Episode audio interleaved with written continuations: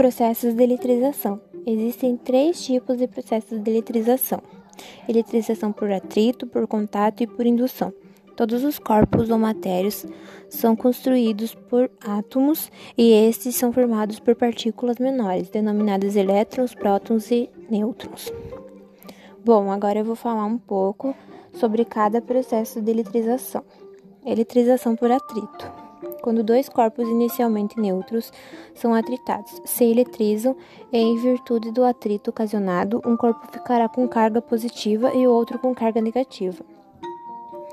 Eletrização por contato. Quando dois corpos entram em contato, o corpo neutro fica com a mesma carga do corpo eletrizado. Eletrização por indução quando a eletrização de um corpo inicialmente neutro acontece por simples aproximação de um corpo carregado, sem que haja contato entre os corpos.